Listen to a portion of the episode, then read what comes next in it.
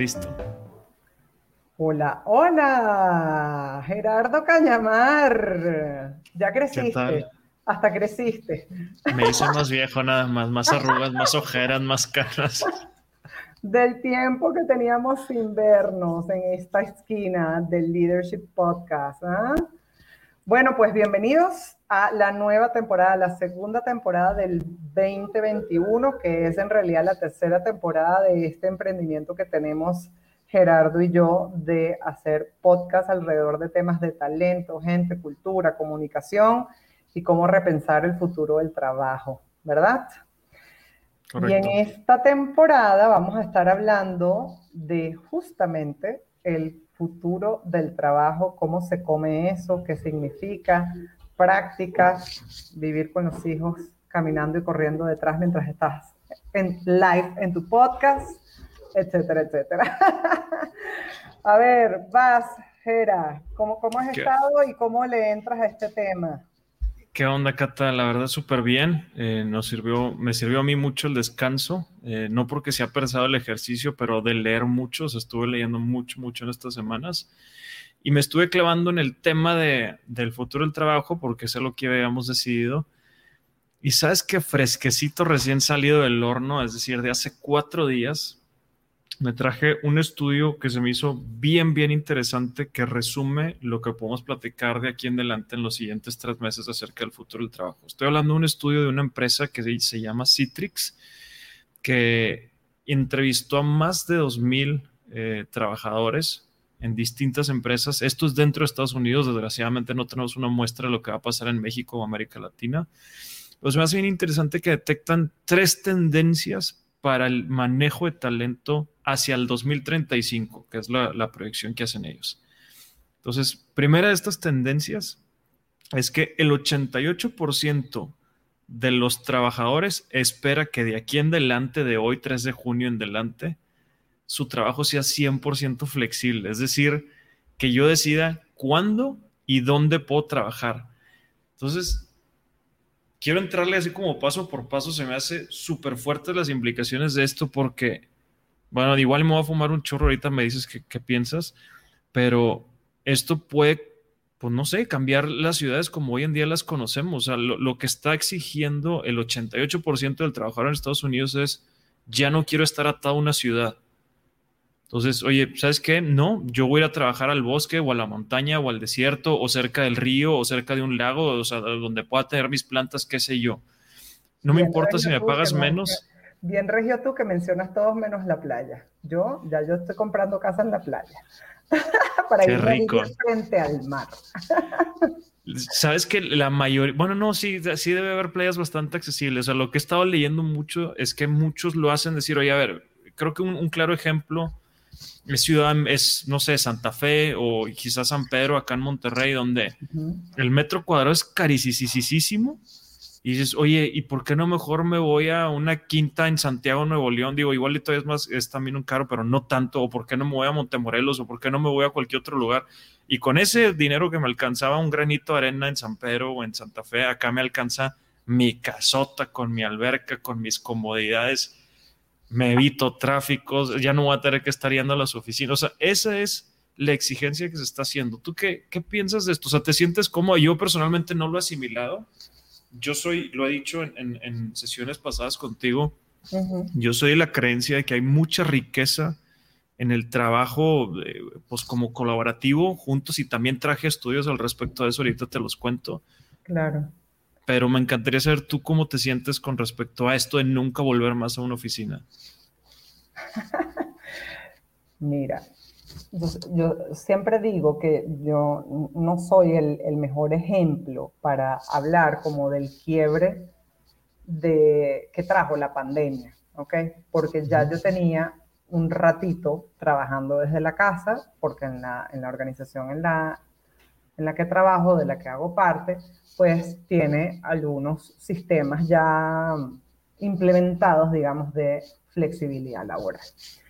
Este, sin embargo, yo creo que son muchos, muchas las cosas que se pierden de no tener el, contacto cotidiano y también han sido muchas las cosas que hemos ganado. Y entonces, te, te lo digo de esta manera porque dependiendo de dónde esté parada yo y de qué sea lo que yo más valore en la etapa de la vida en la que esté, pues te puedo responder de una o de otra manera. Si yo soy centennial, si yo soy millennial, si yo no tengo hijos, si no estoy casada o estoy casada, pero soy, no sé, de actividades outdoor y vaina y me quiero subir en, la montaña y no sé qué, ah, bueno, pues vivir un, modelo, un formato de trabajo flexible donde yo pueda trabajar lo que llaman anywhere, ¿no? Anywhere work, donde sea que yo esté y como yo esté, yo puedo entregar el trabajo, pues esa podría ser mi inclinación, ¿me entiendes? Si yo tengo hijos, este, y no sé si van a regresar o si sí regresan, pero hay siempre un día en la semana en la que no van a estar en, en la escuela, sino que van a estar en la casa. Eh, y yo sí me tengo que quedar en la casa porque yo sí tengo la posibilidad de tener la oficina en la casa, entonces mi respuesta va a ser otra, ¿no? Entonces, eh, yo en lo particular, en la posición en la que estoy ahora, para mí, el, el mundo tiene que ir a un mundo híbrido. Y para mí lo que funciona es un mundo híbrido. No es ni un extremo ni el otro. Eh, suena como, ah, pues sí, busca el medio, ¿no? Pero, pero no se trata de buscar el medio, sino de efectivamente qué he ganado yo desde mi experiencia muy, muy, muy personal, que he ganado yo del mundo que, que, que es estar en la casa, ¿no? Y que he ganado yo o que he perdido yo y que me gustaría retornar y recobrar del mundo de la oficina. Y la manera como veo que pudiéramos entrompar esto era, es pensando en elementos, en, lo que llamamos las, como las creencias básicas del trabajo, porque hay que empezar por ahí.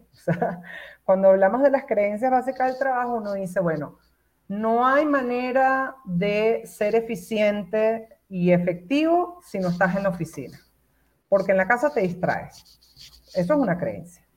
Este, entonces, ¿de qué estás hablando? De una tensión que es oficina versus casa. Pero eso no es solamente el trabajo híbrido. trabajo híbrido es, tiene que ver con tiempo, con horario. ¿no?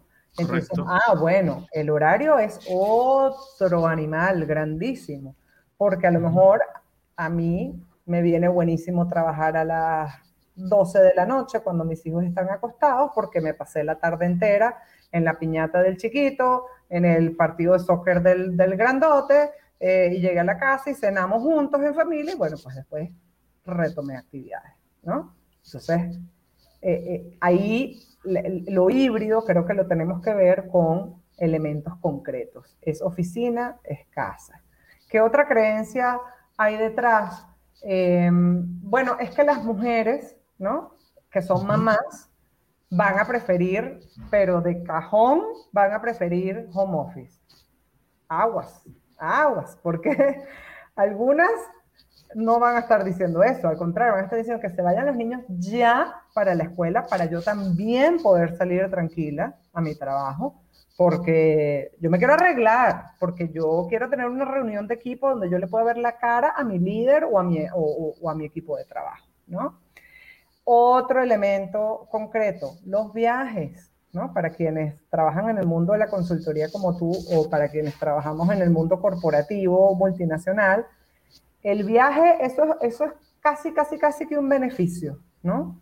Ahora, antes era un, pues tú tienes que ir y tienes que hacerte presente y perdías horas enteras en el viaje eh, y ahora es como, ¿realmente necesitas o no necesitas viajar?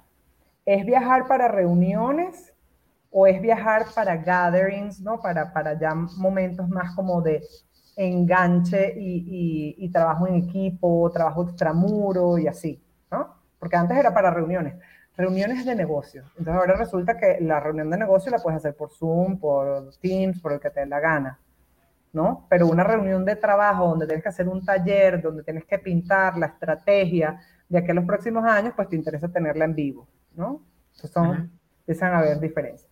Y la última que te menciono en este momento bueno, te voy a mencionar dos, perdón. La penúltima es reuniones. Las reuniones. La reunionitis. Yo tengo la creencia que en el mundo de las corporaciones, hasta las educativas, porque vaya que en las universidades también hay reunionitis, la gente pasa mucho tiempo reunida. Y ahora, o se tenía la creencia de que si tenías reuniones en línea, ibas a ser más eficiente y más efectivo. La pandemia nos ha demostrado que no es tan cierto. Hay gente que pasa horas y horas y horas enteras en una reunión. O sea, eh, voy a decir una de esas pochadas que tú te ríes mucho porque lo voy a decir en inglés y toda la onda, pero es así como back to back meeting. Esa es después de tu después de la frase estás en mute, la que yo más escucho es back to back calls, ¿no? Estamos todo el día en llamadas. ¿no? Y se suponía que la digitalización y la virtualidad nos iba a ser más eficientes en la cantidad de reuniones. Ahí también te puedes parar de un lado o de otro, cómo te funciona, qué tanto te funciona. Y el último, ahora sí, que creo que es el más importante de todos, es el tema de cultura y comunicación. ¿Me comunico mejor en vivo o mejor a través de los artefactos? ¿Para qué sí y para qué no? Yo sé cuál es tu opinión. ¿Cómo creo cultura? Si no tengo, si no tengo comportamientos cerca, si no estoy tocando a la gente. Bueno, no tocando a la gente, ya me van a decir que soy acosadora. No, digo yo, no los estoy abrazando, no, estoy aquí viendo en vivo y directo la cara y la reacción. No vayan a decir otra cosa. ¿Qué onda? ¿Ah? ¿Qué te parece? Me encantó cómo lo desglosaste. La verdad es que sí le agrega mucho más complejidad. Creo que el o sea, sí, cuando planteaba yo el, el, punto inicial, no me clavaba a fondo en el estudio. Yo pienso que sí consideran todos los factores, aunque no los hace explícito, y aún así pareciera que la gente prefiere tener todo ese conjunto de libertades y posibles cargas que pueda traer el yo trabajar en cualquier lugar con la flexibilidad que yo quiera. Y hay algo bien interesante, porque me encontré otro artículo que me gustó mucho de Harvard Business Review, de que igual se publicó el mes pasado, el 26 de mayo, y hacían la comparación de la productividad de los equipos remotos contra los equipos dentro de una oficina. Y digo, ¿qué pasa con los latinos? ¿De verdad somos tan distintos al anglosajón? ¿O, o cómo vienen estos cuates? Porque esto que me acabas de decir del back-to-back meeting es la realidad de Astrolab y la realidad de todas las personas con las que platico que trabajan acá en México o América Latina. Entonces, ¿qué dice este estudio? Dice, curiosamente, los equipos que trabajan de forma remota son más exitosos y más productivos Está bien raro, pero lo voy a tratar de decir bien, parece como lenguas. Los equipos remotos son más productivos que los equipos en sitio para sacar adelante proyectos exitosos, es decir, proyectos que tienen más probabilidad de éxito. Cuando el proyecto tiene una alta probabilidad de fracaso, son mucho mejores los equipos en sitio que los equipos remotos. Y entonces, ¿por qué? Porque el equipo remoto tiene tanta complejidad ponerse de acuerdo que te vas a poner de acuerdo para hacer las cosas súper bien lo más rápido posible y haz de cuenta que empiezan con un super sprint, así con mucho ímpetu y entonces cuando el proyecto era un, un proyecto de alta probabilidad de éxito, lo terminan bien. En cambio, el que está en su oficina, pues no tiene tanta prisa por acabar, no hay tanto problema en ponerse de acuerdo porque te topas en el pasillo de lugar a lugar, puerta a puerta y eventualmente salen las cosas no tan productivas. En cambio, los proyectos con alta probabilidad de fracaso, pues los equipos que están en sitio luego, luego se dan cuenta que las cosas no están funcionando y entonces cambian a otro proyecto, mientras los que están remotamente se tardan mucho en darse cuenta que algo no va a funcionar porque tienen muy pocos momentos de interacción. Entonces, me llama la atención este artículo porque no se parece a la realidad que yo vivo y probablemente a la que tú tampoco vives, porque como, dices tú, yo estoy en back to back, o sea, de junta en junta, peor que como era en, el mundo físico. Pero sí me llama mucho la atención que deja ver como quiera carencias del trabajo remoto. Y eso, para mí, lo más importante es esta no capacidad de darte cuenta que algo no va bien sea, a la hora de, sacar algo bien, bien, todos estamos, o sea, nos alineamos, nos pusimos de acuerdo, respetamos el tiempo de los demás y le echamos ganas. En eso somos muy buenos y digo, espero que todos seamos buenos y felicidades por eso.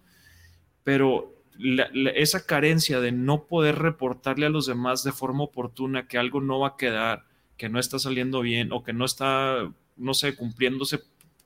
En fin, igual no entiendo cuál es el fenómeno, pero me deja ver que esa, existe esa oportunidad en el trabajo remoto. Que, los proyectos con alta probabilidad de fracaso, pues nos vamos a tardar más en darnos cuenta que van por mal rumbo o van a fracasar. Sí, sí, sí. Me pones a pensar Viste dos cosas que me dejaron así como, dándole vueltas a, al tema de la cultura, ¿no? Este, siempre, siempre, siempre volvemos al tema cultural y, me, pongo incluso un poco sociológica porque es que hay un tema de control. O sea, los mecanismos de control cuando, cuando estamos en grupo, nos hacemos peer pressure, ¿no? Nos hacemos presión como con carrilla o siempre encontramos alguna manera de hacer esa conexión.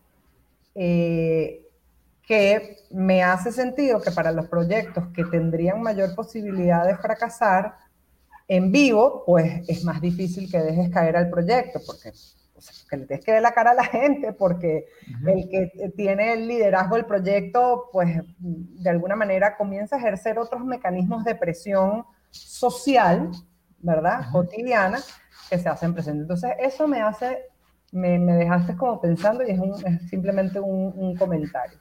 Sí, o sea, piensa, piensa en los proyectos de gestión de cambio, que es algo a lo que tú te has enfrentado. Llevar a cabo un proceso de gestión de cambio todos remotos, pero parece como a tarea imposible. O sea, creo, digo, por si alguien de los que nos... Pero fíjate una cosa, la pandemia fue el proyecto de gestión de cambio de todos, de alguna manera. Yo creo que fue un proyecto de adaptación. Yo no creo que nadie haya gestionado el cambio, cada quien se, o sea, aquel departamento RH que se cuelgue la medalla de esto, yo creo que está muy equivocado o está viviendo en otra situación. Esto fue un tema de todos nos adaptamos. Yo creo.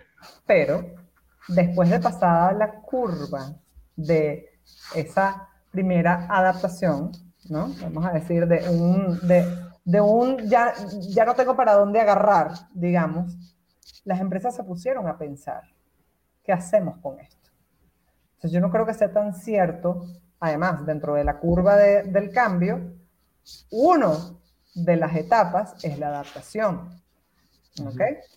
Eh, yo no creo que se pueda llegar a la fase de adaptación y, y abrazar el, cambio sin haber pasado por, por las anteriores. Yo creo que pasamos a lo mejor de un, poco golpeados y sin darnos cuenta, un poco inconscientemente, pasamos por ahí.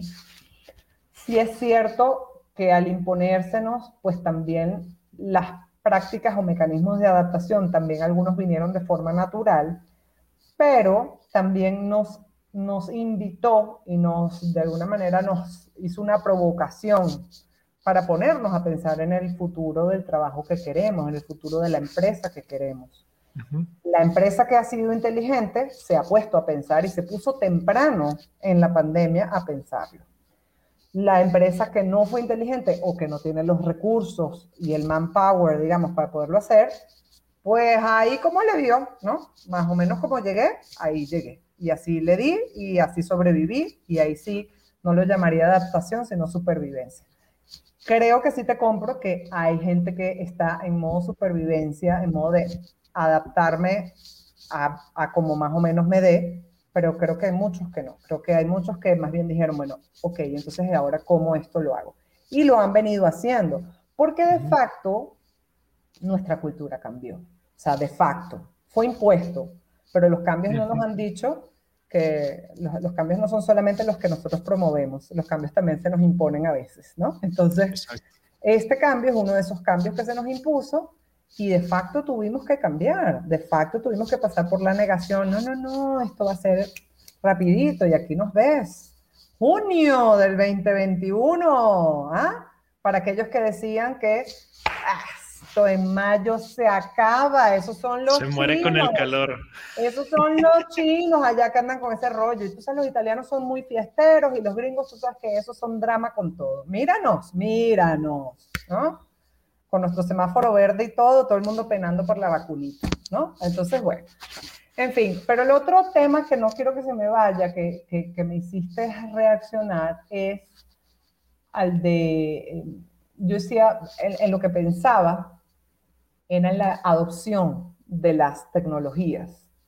Eh, creo que estabas diciendo algo como que, bueno, como no tengo los elementos para poder hacer el seguimiento o para poder reportar ¿no?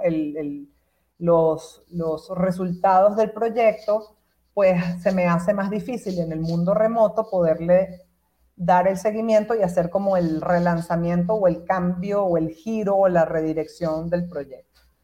Eh, y yo creo que eso responde a lo cultural que estábamos hablando, pero por otro lado responde también a que no tenemos todavía completamente asimiladas las herramientas, ¿ok? Entonces, al no tener asimiladas todavía las herramientas, se hace todavía más difícil que el trabajo remoto pueda ser eficiente y efectivo en el caso de un proyecto que pueda potencialmente ser un, fracaso, digamos, o que pueda ser más difícil sostener en el mundo remoto. Y entonces eso nos invita a, en esta conversación del futuro del trabajo a también repensar pues en, en las competencias que tengo que desarrollar en los equipos, ¿no? El famoso reskilling, upskilling y todos los, los killing, ¿no? Que ahora todo el mundo tiene que hacer algo con el, tema de upskilling y reskilling. Em, o, entrenarnos en nuevas competencias, ¿no? Eh, lo que asumíamos que podíamos hacer un momentico de manera muy rápida entre pasillos, ahora hemos visto o hemos dicho y pensado que creemos que lo podemos hacer a través del el chat de la aplicación que utilicemos. Y resulta que no funciona igual, ¿no? no es lo mismo tenerte en el cubículo de al lado y decirte, ¿cómo te dicen a, ti? ¡Caña! Caña. ¿no? ¡Caña! ¿no? No es lo mismo a decirte caña, ¿no? Y no me contestas y es, ¿de dónde se habrá metido caña? Caña, ¿no? Y, y ahí me ves intensa, caña, caña, caña, caña, caña, caña, caña, caña, hasta que me responda. No, es lo mismo, ¿verdad? Claro que no es lo mismo. Y lo mismo pasa con el reporte, digamos, agregado o co-creado. Antes era, bueno, ponlo en una pared para la gente que es fan de la onda ágil, ¿no? Y design team, ponlo en la pared y ahí todo el mundo lo ve. Y resulta que ahora tiene gente que no sabe ni siquiera cómo entrar en el Teams o en el Zoom y ver una, una, pared o un mural compartido, ¿no? Entonces, o sea, sí es verdad, es más difícil, pero entonces, ¿cuál es el llamado? ¿Qué es lo que tenemos que hacer para que pase? Eh, yo insisto igual que tú, hay cosas que hay que volver a hacer a la oficina, hay cosas que hay que volver a hacer presencial, lo cual no quita que hay cosas y competencias que sí o sí tenemos que desarrollar, como estas, este ejemplo que acabo de dar.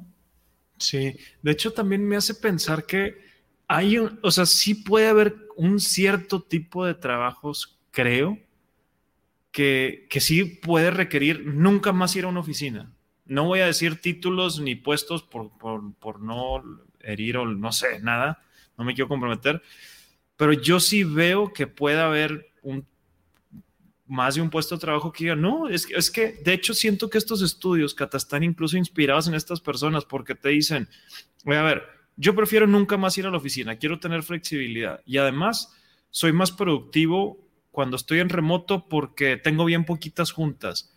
Y entonces digo, ah, o sea, ese tipo de puestos o personas ha de ser puestos súper especializados que les dices, oye, necesito que me desarrolles este programa de la A a la Z. Ah, ya está, es todo lo que necesitas. Sí, bueno, adiós. Y se van y se pueden poner en su computadora desde la playa o escalando una montaña o en su casa o en la oficina y da igual y regresan contigo y te dicen, ya acabé.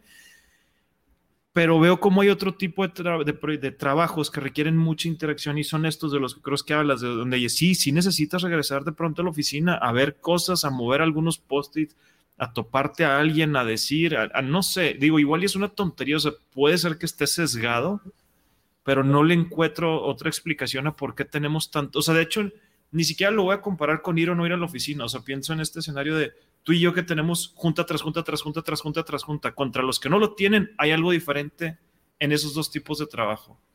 Yo, yo creo que el que no tiene junta tras junta es el tipo de trabajo que puede estar remoto por toda la vida los que estamos teniendo junta tras junta, o tenemos un vicio bien raro de control, o sí tenemos que estar yendo a las oficinas y por eso se están generando esas junta tras junta tras junta. O todas las anteriores. tenemos un pues vicio, la oficina tiene, o sea, la organización a la que pertenecemos tiene ese mismo vicio, eh, además carecemos de algunas competencias o equipos o tecnologías, este, y además el trabajo que hacemos o el nivel en el que estamos, pues requiere, tiene esa criticidad presencial, ¿no? Eh, pero mira, fíjense que les quiero compartir otro, otro caso que es bien interesante, que tiene que ver con la flexibilidad. Ahorita que estamos hablando que tú dices, es tan distinto, o sea, realmente, es que y, no sé, de, acuerdo contigo en que hay roles que sin duda alguna mm, a lo mejor no lo van a necesitar o lo van a necesitar de vez en cuando, etc. Pero el otro día estaba hablando con una, con una chava de la empresa, ella es rusa. Ok. Está en marketing es, si no es centennial, es millennial bien abajo. Vamos, ¿no? para, que me entiendan. Eh, y estaba otra persona que, bueno, pues es alguien que tiene más de, no sé, 15, 20 años en la organización. Las preocupaciones sobre la flexibilidad, ustedes no se pueden imaginar esto. La, la flexibilidad para esta persona que tenía como 20 años en la organización era, bueno, qué padre que vamos a tener un formatito, ay, cuero tan bello, vamos a tener un formatito y entonces vas a poder elegir, ¿no? Como, este, eh, eh, hay qué horario sales, cuándo es que libras, cuándo es que estudias flexible y tal. En la mente de esta niña, su flexibilidad es un concepto que a ese señor, e incluso a mí, que soy pro flexibilidad, me vuela los tapones. O sea, para ella es, la flexibilidad es incluso, págame menos, ¿ok? Dame más seguro eh, y déjame que yo te entregue cuando, o sea, mi trabajo y que no me tengas que ver nunca, excepto cuando tengamos una reunión de enganche, ¿no? De, de equipo, productividad y no sé qué. Las fiestas, tipo los momentos sociales y tal, no sé qué. Y sesiones de workshop y entrenamiento. Ya. Yo no, no te necesito ver para absolutamente nada. Su flexibilidad iba a cuando estén hablando de los beneficios para la, para la base gruesa de los, de los asociados, olvídense de estandarizar beneficios, porque lo mismo es el maternity para ustedes, los de treinta y tantos y cuarenta y tantos para arriba, que para mí mi paternity, es decir, mi permiso de cuando yo adopto a un perro o de cuando yo, pues mi, mi perrita tuvo perritos, etc. O lo mismo es que una, un papá pida permiso, ¿no? O tenga un permiso remunerado por tanto tiempo este, cuando su hijo se enferma, que cuando yo quiero em, hacer un retreat de yoga en la India. ¿Ah? Me da demasiada risa cuando pones esos ejemplos extremos porque me hace ver que vivo en un mundo muy chiquitito. Y esto es cierto, o sea, esto no es, yo déjame ver aquí qué le digo a, Gerardo, para no, no, no, no, no, esto es millennial rusa, marketing, yo digo, va, o sea, y yo bien, ¿no? bien, bien osada yo pensando en, bueno, voy a ir a ver el, soccer game de, mi chamo un día a la semana, ¿no? Ajá.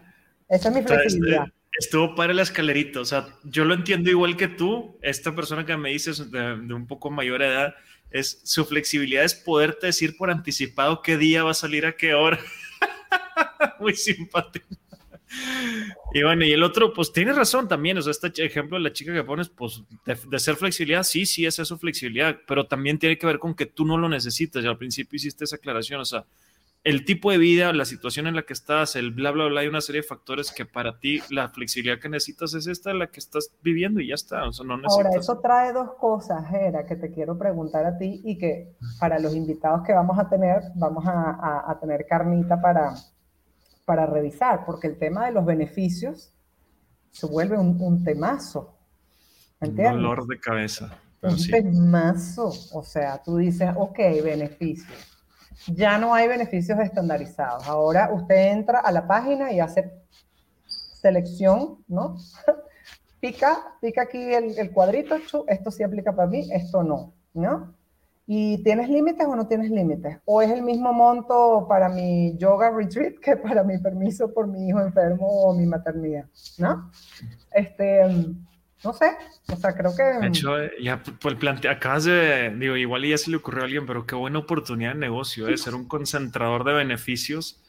O sea, al final yo creo que muchos de ellos, acabas de dar una pista en este ejemplo de esta chica de marketing, es a mí no me importa ganar menos siempre y cuando tenga estos beneficios y esos beneficios deberían de tener un descuento o ser más baratos que si los compraba por mí mismo porque tienes este volumen. Entonces, está interesante, digo, yo creo que sí está resolvible el caso, digo, el, tema. Te puedo decir otras cosas, como por ejemplo, bueno, ¿sabes qué? Yo, yo no estoy dispuesta a que me pagues menos porque yo pienso que el, la, la dinámica de flexibilidad laboral es por un tema de salud mental y de bienestar que debe ser parte de la cultura y del ofrecimiento y de la oferta distintiva, digamos, diferenciadora de la empresa en la que yo trabaje. ¿Me entiendes? Entonces yo, yo, no, yo no estoy dispuesta a que me pagues menos. ¿no? Si yo hago mi chamba en 24 horas o la hago en 7 días, es transparente, porque yo estoy en un contrato contigo de tiempo completo, pero yo resuelvo, yo respondo, yo no sé qué, no sé qué. Entonces las contrataciones también empiezan a cambiar, porque luego hay gente que te puede decir, bueno, yo he estado mucho tiempo fuera del mercado laboral, que lo hablábamos en la, en la temporada anterior, y yo quiero regresar, pero yo quiero regresar como consultor de la empresa.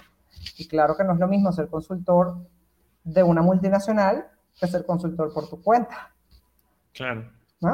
Entonces, o sea, del futuro del trabajo lo que quiero decir es que la tela que cortar es, es bastante y, hay un elemento cultural que, que, creo que está muy, muy cañón, eh, que, hay que hay que meterle coco, cabeza, em, pero que luego ha ganado también, hemos ganado cosas bien interesantes, ¿no? Porque ahora creo que una de las cosas que más hemos desarrollado es perspectiva, ¿no? Es justamente hacer este ejercicio que tú y yo estamos haciendo de, bueno, pero ¿qué tal si, ¿no? ¿Qué tal si es que el caso es este? ¿O qué tal si es que la generación que está hablando de esto es esta?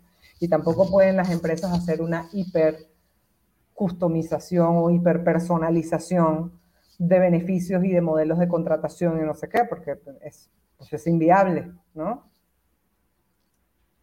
O sea, pienso igual que tú, pero ahora ya, o sea, me río porque digo, es que hoy en día ya todo es retable, ya todo es debatible, de verdad. O sea, voy a, mira, me voy a ir lo más atrás que pueda.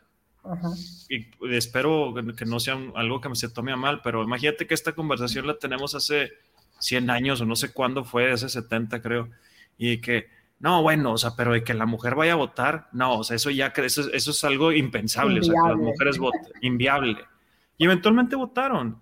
Y así ha habido muchas creencias, las que tú quieras, o igual cualquier cosa, aprovechando que estamos en el mes de junio que acaba de empezar esto del orgullo, pues igual hace quién sabe cuántos años, tres, cinco, diez, no sé cuántos, oye, no, es que tienes un amigo homosexual, no, bueno, pero qué locura, y se va a ir al... Y ahorita, no, es normal, y bueno, que si es normal o no, no lo sé, simplemente se van rompiendo muchas cosas y, se va perder. Entonces, ahorita me río porque dices, bueno, pero ese nivel de hipercustomización y darle a todos los que quieren, no lo creo. Pues, pues a ver, digo, yo tampoco lo creo, pero pues igualito.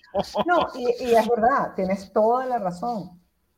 Hay que caminarlo, o sea, hay que llegar allá. Yo creo que con la tecnología, alguien me diría, eh, una de las personas que, que, seguramente vamos a estar viendo nos va a hablar justamente el tema de eh, inteligencia artificial ¿no? Y automatización. La gente le tiene un terror, sobre todo en la parte como muy técnica, mecánica, vamos a decir, porque la mano robótica pues ya va a ser tu chamba, ¿verdad? Entonces tú qué vas a hacer? Bueno, pero es que igual hay dos cosas que se necesitan. Lo que la mano mecánica ahora va a sustituir hacer, que alguien la opere, entonces tienes que estudiar es cómo vas a operar la mentada máquina que mueve la mano, ¿verdad? Y el espacio donde la mano mecánica no puede entrar, donde solamente pueden entrar tus dos dedos, ¿me entiendes? o sea, eh, eh, eh, ese, ese, mm, pues sí, como que ese nivel de innovación, de uso de tecnología y tal, nos abre perspectiva, insisto, y sí tienes razón, es, es inviable en este momento, pero a medida que vamos abriéndonos a esa perspectiva y a las tecnologías, y culturalmente vamos asumiendo y derrumbando un poco esas creencias de no, no, hombre, no es posible. Si no está sentado ahí calentando asiento, claro que no hace la chamba. Este, pues a medida que hagamos eso, vamos a empezar a acercarnos un poco más a, la viabilidad de esas cosas. O sea, yo ya me imaginé entrando al portal ahí diciendo edad, tal cosa, hijo, tal cosa. Este, le molesta Qué su... suena, la verdad. Ajá, o sea, le molesta sus patas de gallo, sí. Entonces le vamos a incluir cirugía plástica en el, seguro. Bueno, la verdad suena bien padre, yo también quiero así. Diga, diga, diga. Usted diga, nada más que eso se le descuenta tanto o le cubrimos tanto nada más. Usted verá. Está bien, está bien. Con, una, es una prestación con algún ligero descuento por volumen y cosas así. o sea, está interesante. Claro. Oye, pues mira, se nos fue todo el, episodio con una sola tendencia y yo te iba a hablar de otras, este, pero pues me encanta, no sé, dijiste hace rato este tema, mucha tela de donde cortar nos clavamos casi, casi en puro trabajo remoto, o sea, en la flexibilidad del trabajo y el cómo compensarla. Y otras de las grandes cosas de las que tenemos que hablar es el, desarrollo de la gente, el tema de la diversidad, igual hacia el futuro. Y la otra, la otra tendencia muy grande es cómo medir la productividad. Digo, de este artículo grande que acaba de salir, digo, hace un par de días, hablaban de lo que esperamos en flexibilidad, lo que espero en cómo se me mida mi productividad, que ahorita también mencionaste eso de que si los 7 días o 24 horas, el qué tan diverso quiero que sea o necesito que sea mi equipo y el cómo me voy a desarrollar o me van a desarrollar. O sea, creo que de ahí podemos ir como quiera sacando un montón de cosas más. Eh, me, encantó estar de vuelta contigo. Creo que se me olvida lo mucho que me divierto teniendo estas conversaciones. Aprendemos además demasiado, creo. y espero que los que nos escuchen ahora en, en Spotify, pues, bueno, no es cierto, en podcast, ahorita lo editamos y borro eso. también se diviertan con nosotros. Bueno, muy bien. Hasta nuestro próximo capítulo. A ver sobre el futuro del trabajo. Muchas gracias a todos y a Jera. Buenas noches. Bye bye.